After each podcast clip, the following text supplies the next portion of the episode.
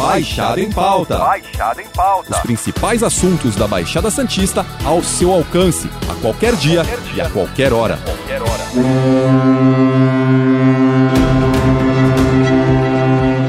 Dois de fevereiro de 2022, o maior complexo portuário da América Latina completa 130 anos de existência. E nós do Baixada em Pauta vamos levantar questões sobre o presente e o futuro do Porto em Santos, com modernização, investimento e assuntos que são uma incógnita há vários anos. Para isso, convidamos Sérgio Aquino, presidente da Federação Nacional dos Operadores, que irá comentar algumas questões importantes para o nosso cais. Alexandre, muito obrigado pelo convite. É, é sempre um privilégio é, falar com jornalistas competentes que tratam de maneira especializada do tema e sempre muito apaixonante falar do nosso querido Porto de Santos, o maior porto do hemisfério sul. Aquino, vamos primeiro olhar para trás. O Porto de Santos chega aos 130 anos bem ou poderia estar melhor? Nosso complexo portuário é uma referência fora do país ou estamos atrasados de alguma forma? São 130 anos é, vitoriosos. O Porto de Santos é um porto combatido é, desde o início, né? Quando houve a concessão para os Guilhes, a família que assumiu o controle é, enfrentou uma disputa judicial com os antigos trapicheiros que entendiam que a atividade portuária era deles e que o Império não tinha competência para entregar isso para um terceiro. É, depois disso, em muitos momentos, o Porto de Santos foi questionado né, com a sua capacidade de crescimento. Na, eu tenho um livro de, na década de 20 falava sobre as crises do Porto de Santos. Eu tenho um livro também de Prestes Maia, de 1950, quando ele analisou a planejamento estratégico do, da Baixada Santista e do Porto, e ele, logo no primeiro capítulo, dedicou muito à defesa do Porto de Santos, já que naquela época, 1950, é, muitos defendiam que o Porto de Santos não tinha mais para onde ir e que o caminho era investir no Porto de São Sebastião. Então, é, o Porto superou todos, tudo isso, né? É, a lei de modernização portuária deu uma nova virada em 93 e o Porto de Santos sempre crescendo, sempre aumentando a operação, a produtividade e sempre sendo o sustentáculo logístico da competitividade brasileira de comércio exterior. É, muitos é, ficam perguntando, lembra aquele dilema do Tostines, se é fresquinho porque vende mais ou vende mais porque é fresquinho? Muitos também defendem, o, é, questionam né, se o Porto de Santos é o que é por causa do estado de São Paulo ou se o estado de São Paulo é o que é, é porque tem o Porto de Santos não dá para. Eu não me arrisco a responder. Eu posso dizer que ambos são mutuamente importantes. E posso também dizer que os, os terminais especializados de Santos não devem nada aos padrões de principais portos do mundo dentro das características de movimentação que tem. É lógico que nós não temos ainda terminais robotizados como já existentes na Europa, na Ásia, nos Estados Unidos, porque nós não temos economia de escala, nós não temos quantidade de containers, por exemplo, que viabilizam um terminal robotizado. Mas isso em algum momento vai chegar. A verdade é que temos que comemorar muito os 130 anos do Porto de Santos como referência é, mundial. É, é um porto muito bem analisado por visitantes do exterior que é, muitas vezes indagam como se consegue produzir tanto no porto com áreas espremidas, com uh, desafios de ligação é, com falta de dragagem, uh, mas é, nós não somos mal vistos, não. Nós somos muito bem vistos nacional e mundialmente. Muito se fala em modernização, investimentos e afins, principalmente em períodos eleitorais. Você mesmo já deu diversas entrevistas sobre isso. No entanto, vem a pergunta: será que desta vez estamos re... será que desta vez estamos realmente próximos de mudanças significativas no porto? Quais? As mudanças portuárias é, já vêm ocorrendo de longa data, não é? A gente pode dizer que o principal marco divisório disso é a Lei de Modernização Portuária de 93 a partir dos arrendamentos,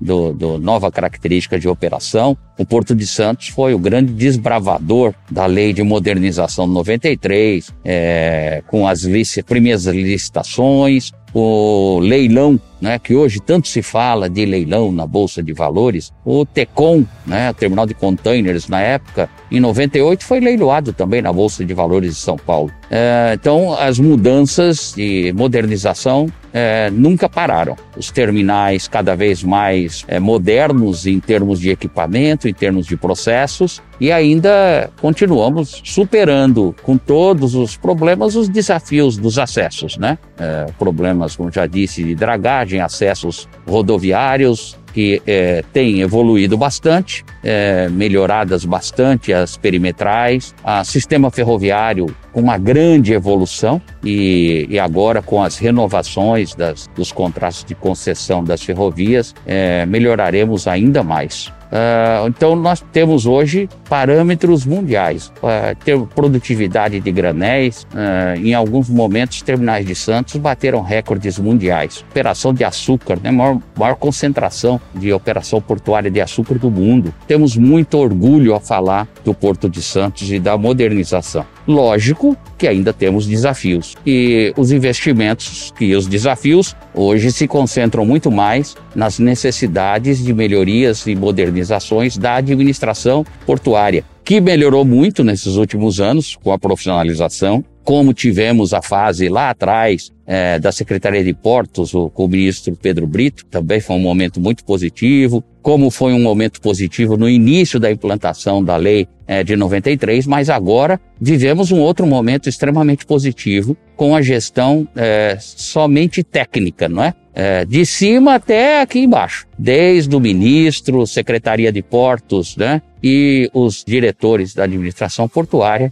nomeados sem interferência política. Aquino, você acredita, falando em um cenário geral, que a desestatização e a privatização das docas seja o melhor caminho para o avanço? Vamos ter mais investimentos desta forma? A iniciativa privada já atua né, nos portos e no Porto de Santos, é, desde a lei de 93, então é, não há uma novidade na participação da iniciativa privada é, na atividade portuária, porque todo investimento nos terminais e toda operação portuária é feita somente por empresas privadas. A desestatização agora é, dá um passo a mais, também envolvendo a administração do porto, a administração condominial, a exploração das atividades de forma indireta através dessa empresa concessionária, podendo firmar contratos de parcerias com empresas que implantem terminais e operem é, containers no lugar é, do governo, ok? Então é, é, um, é um, outra, um, um outro passo dessa caminhada que já foi iniciada lá em 93. Lógico que a gente, quando analisa o modelo mundial, o modelo mundial é o landlord, onde o poder público não sai. Ele continua sendo gestor é, dos serviços condominiais, da administração, é, gestor dos contratos. Porém, o landlord, não é, que é a denominação desse modelo, exige flexibilidade, liberdade de atuação do gestor da administração, da autoridade portuária, que no Brasil não existe. Nós temos uma legislação toda engessada. É, ao longo dos anos, nós fomos abandonando o modelo landlord é, e também reduzindo a figura de autoridade portuária. Na verdade, duas denominações que ao longo dos anos passaram a ser apenas nomes e não efetivas. É, a autoridade portuária não é, é local, a autoridade portuária do Brasil hoje é centralizada em Brasília, porém se dá o nome de autoridade portuária né, para Santos, mas ela não é efetivamente. Por outro lado, a, a, o, também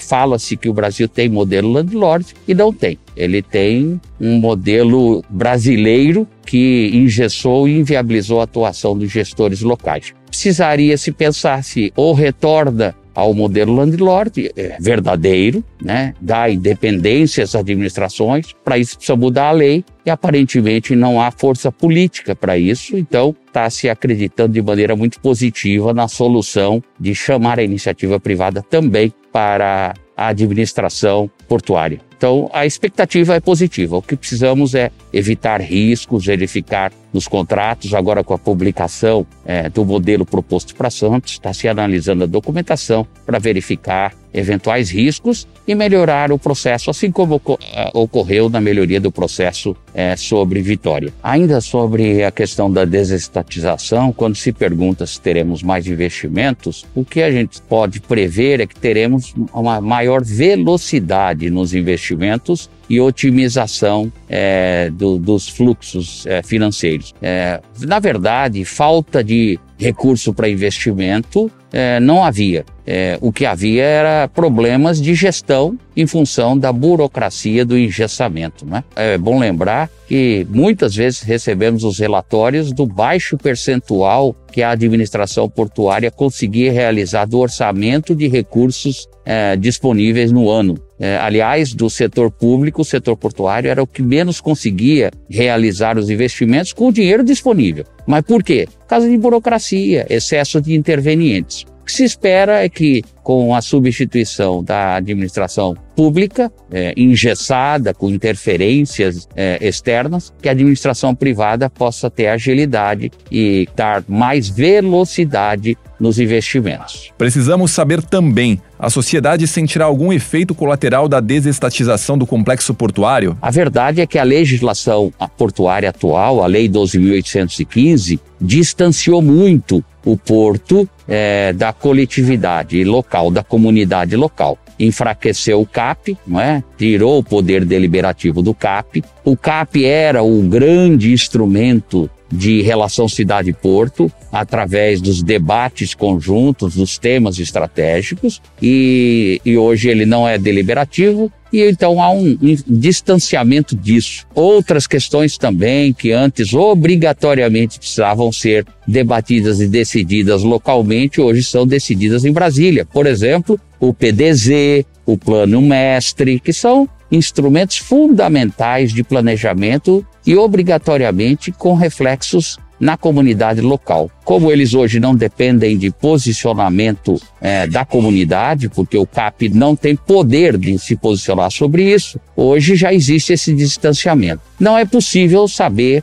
é, se a iniciativa privada atuando, isso, é, se a, esse distanciamento se aprofundará ou não. No modelo de, lá de, de Vitória, de concessão, nós conseguimos alguns avanços que, na verdade, se replicados totalmente em Santos, poderão gerar resultado positivo de aproximação na relação cidade-porto. É, lá em Vitória, por exemplo, conseguimos que a alteração de PDZ, poligonal, essas coisas, dependa de um parecer do CAP. Não é que o CAP deliberará, mas emitirá uma posição, que hoje não existe essa obrigação. Então, precisamos aguardar o tempo. Agora, a relação cidade-porto, ela depende dos dois lados. Não é possível ficar imaginando apenas que vai depender de como o porto vai se posicionar. A comunidade precisa se posicionar, precisa se envolver, os formadores de opinião local, as entidades locais precisam se posicionar. Se as entidades não ocupam os espaços, a administração portuária pública ou privada continuará a sua vida sem se preocupar com a comunidade local. Então, volto a dizer, não é apenas o modelo público ou privado ou simplesmente a legislação. É uma questão de postura é, do, da comunidade local que pode auxiliar na melhoria da relação cidade-porto. Além disso tudo, tem também uma discussão polêmica que vem ganhando forma e deve encerrar ainda esse ano com uma decisão. Afinal, qual é a melhor opção para um projeto de ligação seca até Guarujá? Pelo que estão falando agora, a bola da vez é o túnel, correto? Inegavelmente, é, o ideal é se evitar é, interferência aérea, ou seja, o ideal é que não se fale em ponte. Não, é? não há exemplos e parâmetros de portos modernos e que recentemente tenham implantado é, pontes que podem ser restrições aéreas é, para a passagem de navios que cada vez mais vão se avolumando né, em altura. Então, é, o CAP, inclusive, quando foi consultado lá atrás, 2010 por aí, já havia se posicionado que preferencialmente deveria se trabalhar a ligação seca por meio de túnel, não é? é e, inclusive, é o que mundialmente é a opção preferida de regiões é, com navegação, com regiões portuárias. Agora, também o túnel precisa ter uma profundidade é, adequada para evitar que no futuro ele seja um gargalo, uma restrição para a entrada de navios maiores. É possível se calcular qual a, a, profundidade máxima que, que o porto precisará dentro da característica do seu canal, da largura do canal e das curvas. Então é possível é, calcular que, olha, tantos metros é, a, acima de tantos metros o, o porto não conseguiria mais aprofundar. Então, é, o ideal é que seja túnel numa profundidade é, também que evite restrição é, de calado uh, de navios no futuro. Aqui, no que devemos esperar para a próxima década, pelo menos em expansão do porto? Nós temos um fator muito positivo aí recente, não é? O governo federal publicou a nova poligonal do porto com uma, um grande acréscimo de área, praticamente duplicando as áreas disponíveis né, do porto organizado, permitindo então pensar efetivamente no crescimento do Porto de Santos. Com a, as áreas que haviam sido mantidas na poligonal, a grande questão que se fazia na última revisão de poligonal era a falta de áreas para expansão. Não dá para pensar num porto como o de Santos sem áreas para expansão. Então agora, né, com a, com a nova poligonal, é, há sim de se fazer uma previsão muito positiva é, de crescimento ainda durante um bom tempo do Porto de Santos e retardando ainda para muito mais para frente se pensar em algum dia a eventual necessidade de um porto offshore, um porto aí para dentro do mar, ali fora da Baía de Santos. Eu acho que ainda tem muita área para crescer uh, dentro do estuário e otimizar né, as operações é, no cais. Quanto mais rapidez na operação do cais, menos necessidade de expansão de cais. Mas a gente tem sim uma visão muito otimista de opções de áreas é, futuras para expansão é, do Porto de Santos. Aquino, obrigado pela sua participação no Baixada em Pauta. Na semana que vem a gente volta com outro papo com outro convidado. Lembrando que esse podcast está disponível no G1, Apple Podcasts, Spotify, Deezer, Google Podcasts e Castbox. Nos aplicativos existe a opção para você assinar esse podcast e receber um aviso sempre que um novo fica disponível. Eu sou Alexandre Lopes e encerro Baixada em Pauta por aqui. Até o próximo. Tchau. Baixada em Pauta. Baixada em Pauta. Os principais assuntos da Baixada Santista ao seu alcance, a qualquer dia, qualquer dia. e a qualquer hora. Qualquer hora.